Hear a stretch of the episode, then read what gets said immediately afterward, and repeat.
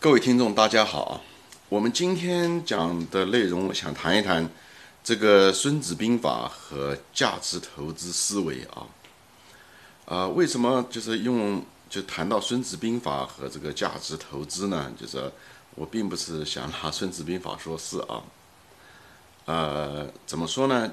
就跟我以前提到过啊，我们人类社会，我们人类在最就是多少年来啊，在几十万年啊，进化的过程中，实际上一直在山顶，就是在山洞里面啊，是跟呃以后去打猎啊，主要的是以以个体的形式，或者是很简单的一种呃，就是社会关系在跟自然做斗争啊，呃冷暖啊，跟野兽做斗争，所以自然嗯的一些挑战啊，饥饿啊，冷暖啊。呃，生命的威胁啊，这些东西，我们的主要的这个挑战是他们，所以在这几十万年的这个进化过程中，我们的基因也好，我们的呃心理模式也好，这个行为模式也好，都是这几十万年嗯进化的产物，对吧？所以呃，在我在别的章节也都提到过，我们这些从众心理啊，我们这些注重短期啊，对吧？这些东西。那么最近这几千年呢，人类文明是渐渐的，就是走在一起，对吧？我们从村，从山洞走向了村庄，从村庄走向了城市，对吧？以后我们又成立了，就是在公司，大多数人都在公司工作，所以讲白了就是我们再也我们的挑战，我们的威胁，呃，我们的收益再也不是靠自然条件啊，我们那些技能很多东西已经渐渐的。不是讲完全都不需要吧，很多都不需要，但是他们却都存在，又成了我们的包袱啊。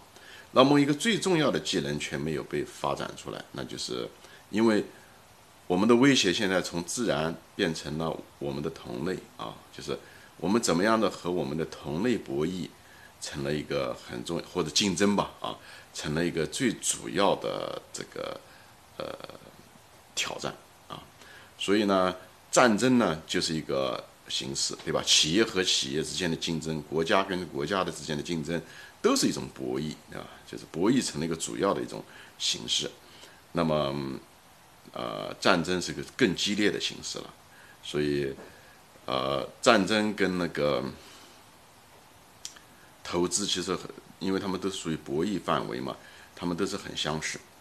呃，有些地方很相通啊，比方是说，呃，要应付。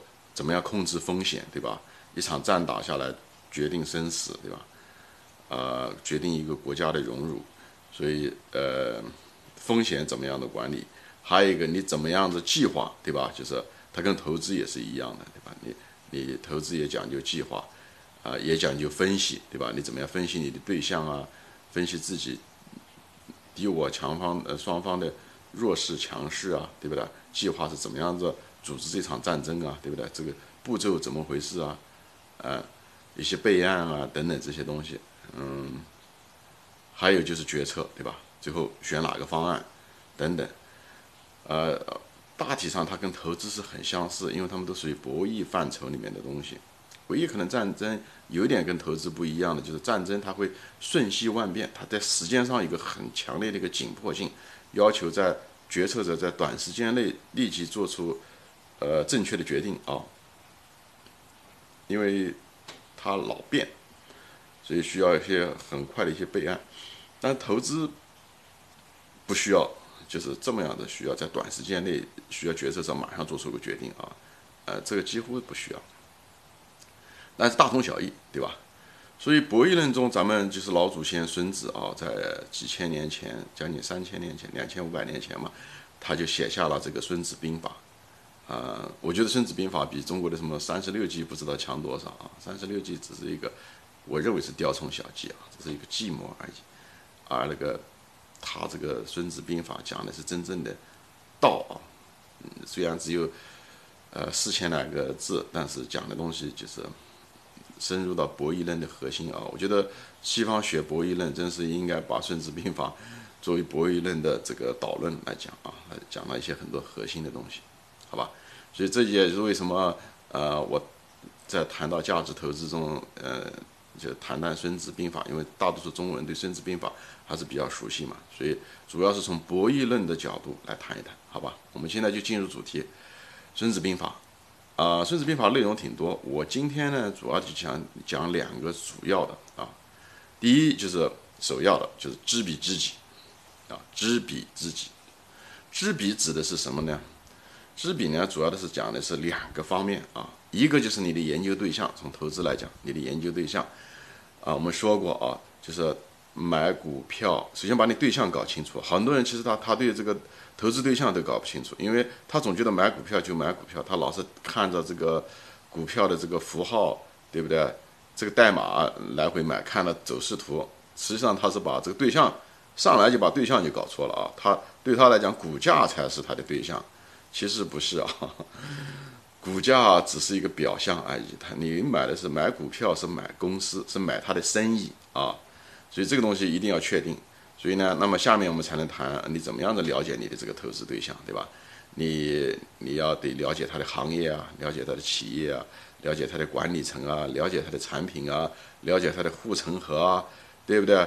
等等，有很多东西我们在别的章节都提过啊，嗯，能力圈包括一些什么？企业分析的框架是什么？大家可以往前面翻一翻啊。所以对投资对象要很了解，嗯。然后知彼呢，另外一个内容呢是什么呢？就是知彼另外一种就是你对你的竞争对象，或者是你的猎物要了解，也就是什么呢？就别的投资者，像一些散户啊。啊，一些基金啊，他们的行为方式啊，他们的弱点、缺点啊，什么东西，这些东西我们都需要知道，对吧？散户就不用说了，他们一般的不求甚解，对不对？喜欢短期行为，呃，也不看年报，所以又从众，喜欢听新闻，这些东西，呃，我们都是都是可以利用的啊，因为买卖是博弈，博弈嘛，对吧？在某种程度上来说，这种博弈，那基金其实也有很多弱点啊。嗯，很多人把基金都神化了，好像跟基金。其实，呃，很多基金经理都是很年轻，其实没有什么太多经验啊。呃，三十来岁啊，其实也没干过多少。因为股票这东西是需要经验的积累啊，而且虽然是名牌学校，聪明，但是人性方面，而且这个激励机制也有问题啊。比方说，基金也属于短期行为，因为它它需要有绩效考核嘛，它需要排名嘛，所以它也会做一些短期啊。以后就是。基金大多数情况下它是不能空仓的啊，呃，所以呢，它很难，嗯，就是我们可以把它调节开，一直可以耐心的等待一个好的机会的来临。那基金很难啊，它是因为它是公司的政策的限制，还是呃多种原因吧，他们一般的很难空仓。所以，呃，作为一个价值投资者，我们就可以做到持有现金来等待市场大跌的机会买入啊，呃，逆向投资啊这些东西，你可以往前翻一翻。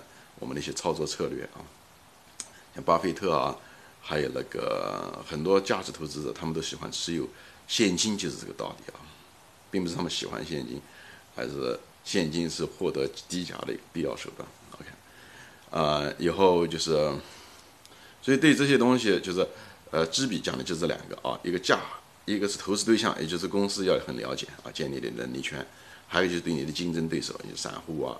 基金啊，他们一些行为什么方式，这样在市场上的时候，你可以利用它啊，呃，不要犯他们同样的错误啊。这这这个是两点，呃，这两点呢也正好是呢，就是这个知彼也是我们的这个赚钱的来源啊，就是我们投资中的利益的来源，对吧？前面的是你了解企业对象，你就赚企业经营发展的钱，对不对？嗯，利润不断的发展的钱。另外一个，你嗯，你要了解你的对手呢，你就赚了市场先生的钱，对不对？你的竞争对手就是市场先生，对吧？只了解他们，所以就是讲白了，前面这个挣进企业的钱就是你的认知，你把你的能力圈呃弄好了，就是你你认知就能力就提高，也就是，所以他叫投资是一个认知博弈，就在这，所以我们要加强我们认知的能力，在博弈中能够胜啊。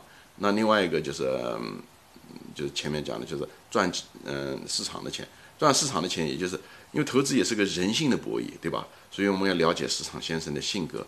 来利用啊，就是赚企业的钱，赚市场先生的钱，对吧？这就这就是知彼的内容，他们俩合在一起就是知彼的内容，好吧？嗯，另外呢，就是知己，知己其实更重要啊。知己是了解你自己，就是你的人性，讲白了是自我博弈，对吧？你要得远离市场啊，你不要盯盘啊，不要犯那些，嗯，别人犯的那些错误，大众犯的错误啊，对吧？你不要从众啊，对吧？心理啊，你不要注意短期波动啊，这个在在我们前面章节都说过啊，怎么样的？为什么我们会有这种行为？以后我们怎么样子处理它、对付它，对不对？因为这个企业的这个不确定性啊，其实也就是就是一投资中一个最重要的是不确定性，就是风险的管理，也是这来自这三个方面，对吧？一个就是企业。的不确定性，企业经营的不确定性，对不对？市场的一个偏好的一个不确定性，就是别的投资者的一些偏好，他们的一些带到市场的波动啊，对吧？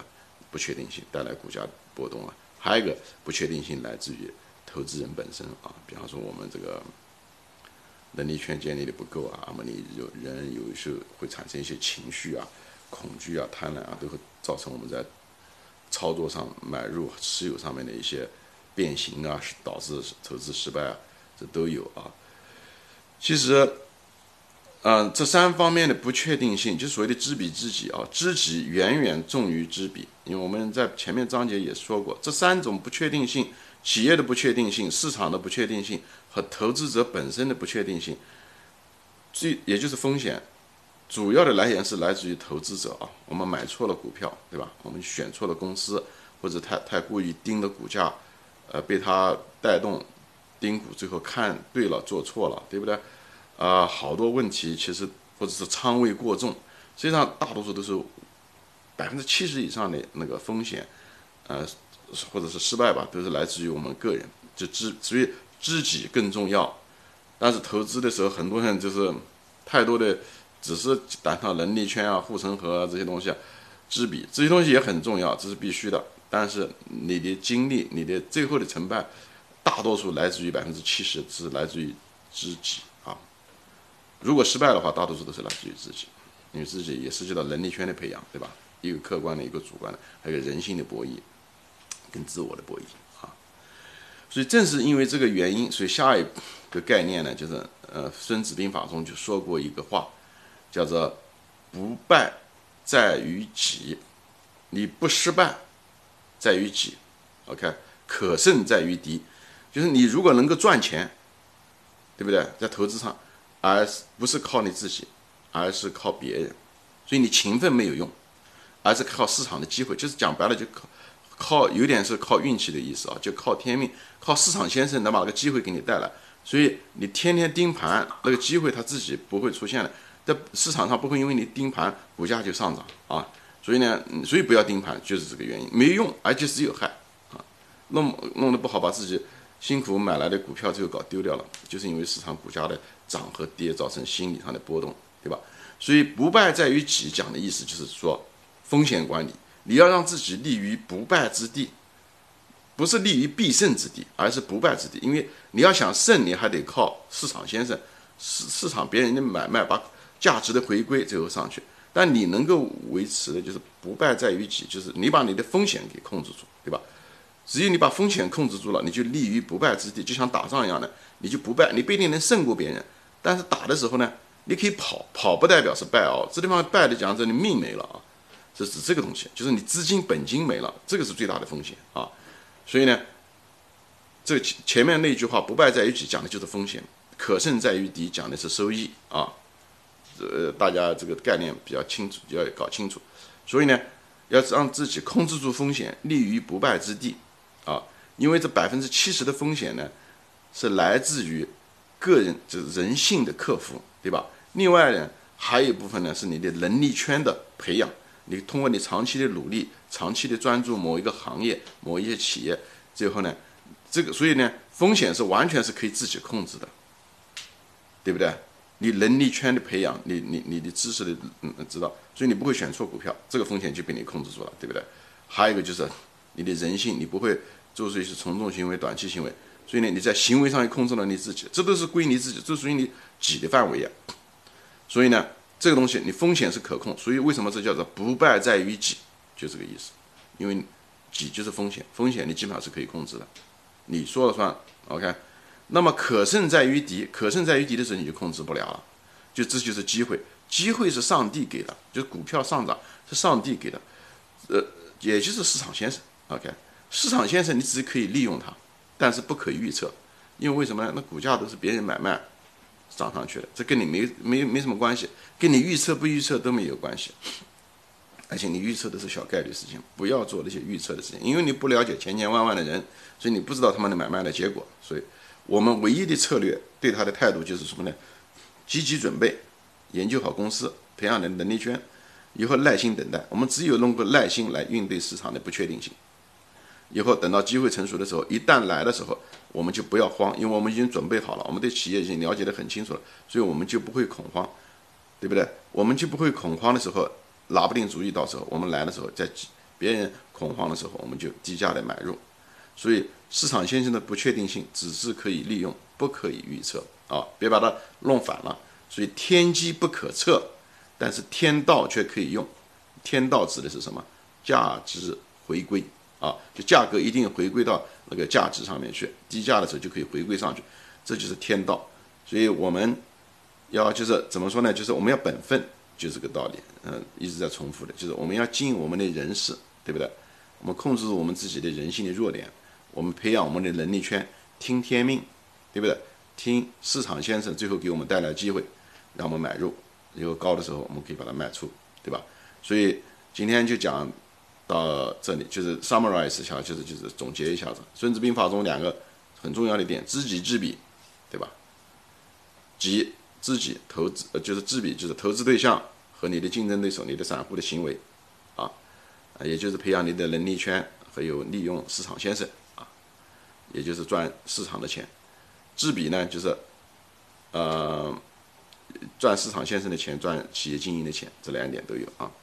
那么自己就是了解自己的人性，培养自己的能力圈这些东西啊，这这个是占最大部分的啊，是在呃成呃风险中百分之七十来自于这里，所以我们要了解它。所以呢，在这种情况下的时候，了解了知彼知己，那么在策略上的时候，我们就知道使自己可以立于不败之地，因为不败之地就是把风险控制住。我们能够控制住我们自己，就能够控制住风险，因为风险就来自于能力圈。你不要买错股票，以后呢，持有了股票以后，你不要，你很低的价钱可以买进来，以后一直可以持有它，这就是自己的自我的人性的博弈，好吧？以后呢，呃。就是可胜在于敌，意思就是说，等待市场的机会，OK，那股价再会上去。你不要天天盯盘预测没用，啊，它来的时候它会来，敌就是说你的对手，你的对手会犯错，他只要犯了错，你就利用它，所以低价的时候买入，以后一直持有，等它上去了高估的时候，他们又犯错的时候，你就把它卖掉它，好吧？就是知彼知己，不胜在于己，可胜在于敌，啊。今我希望我把这几个关系讲得透彻一点，其实这个也是非常重要的理念啊。今天就说到这里，谢谢大家收看，再见。